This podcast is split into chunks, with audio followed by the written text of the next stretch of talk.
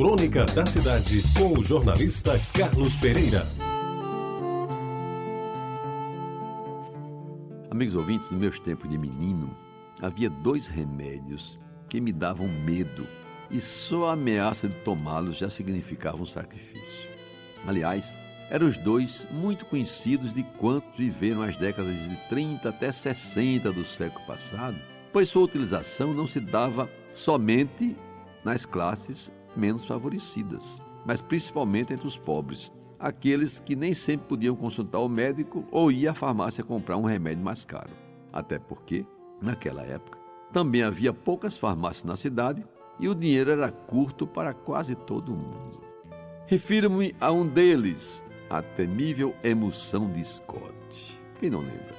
Um líquido meio viscoso, esbranquiçado, feito um leite grosso, dentro de um frasco azulado claro, nunca vou esquecer.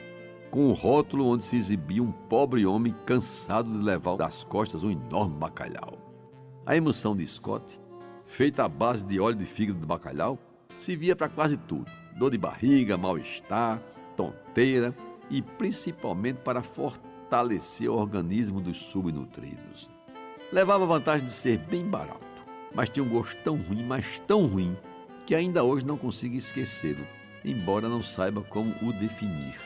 Depois, muito tempo depois de tê-la tomado algumas vezes, aqui fui obrigado, já adulto, vinha saber que a emulsão de Scott tinha uma nova embalagem, ainda no frasco azul, e com vários sabores, entre os quais cereja, laranja e framboesa, certamente para iludir os incautos.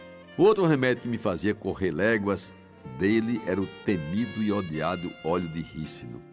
Este era de lascar, mas de lascar mesmo, literalmente. Já ouviram falar de purgante?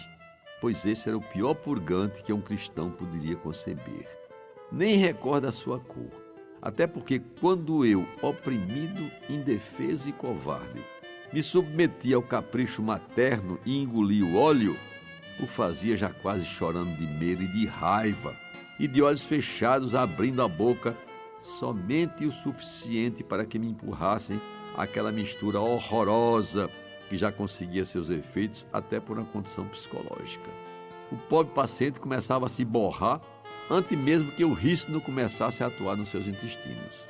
E era então uma caganeira histórica, daquelas que a gente pensa que vai perder até o tubo terminal do aparelho digestivo, cujo nome vulgar eu não vou dizer em respeito às senhoras da sala, mas é aquele mesmo em que vocês estão pensando, por onde circula boa parte dos ônus da nossa vida. Eu tomei o purgante algumas vezes e o castigo me foi imposto por justiça. Bem que eu não devia ter misturado duas mangas espadas, um pedaço de jaca mole, uma dúzia de castanhas assadas e, para complicar mais, uma fatia de pé de moleque quente, recém-saído do forno. Imagine como o meu estômago ficou. Duro, parecia um bombo, a dor aumentando e não saía nada. O jeito foi recorrer inapelavelmente ao óleo de rícino, que, bem elaborado e enfiado à força, logo operou seus efeitos, que, diga-se de passagem, foram devastadores. E, meus amigos, hoje, quando me lembro desses acontecidos, faço duas ressalvas. Em primeiro lugar, acabo por perdoar o homem do bacalhau da emoção de Scott. Até que ele deve ter ajudado em alguma coisa o meu desenvolvimento. Em segundo lugar, registro que o óleo de rícino era muito ruim mesmo, mas pior, muito pior, era o que minha mãe me prometia quando eu não queria engolir direitinho aquela coisa horrorosa. Ela simplesmente ameaçava alto e bom som, para todos os circunstantes ouvirem. Toma logo, menino, senão vou te dar um clisté. E aí eu quero ver se tu não bota essa porcaria toda pra fora.